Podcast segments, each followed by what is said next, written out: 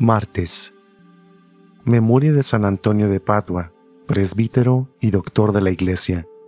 Evangelio según San Mateo, capítulo 5, versículos del 13 al 16. En aquel tiempo Jesús dijo a sus discípulos, Ustedes son la sal de la tierra.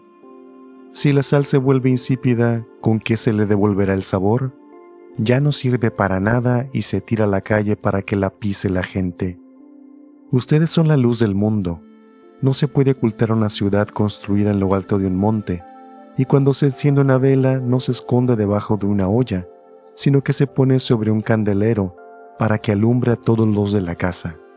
Que de igual manera brille la luz de ustedes ante los hombres, para que viendo las obras que ustedes hacen, den gloria a su Padre que está en los cielos. Palabra del Señor.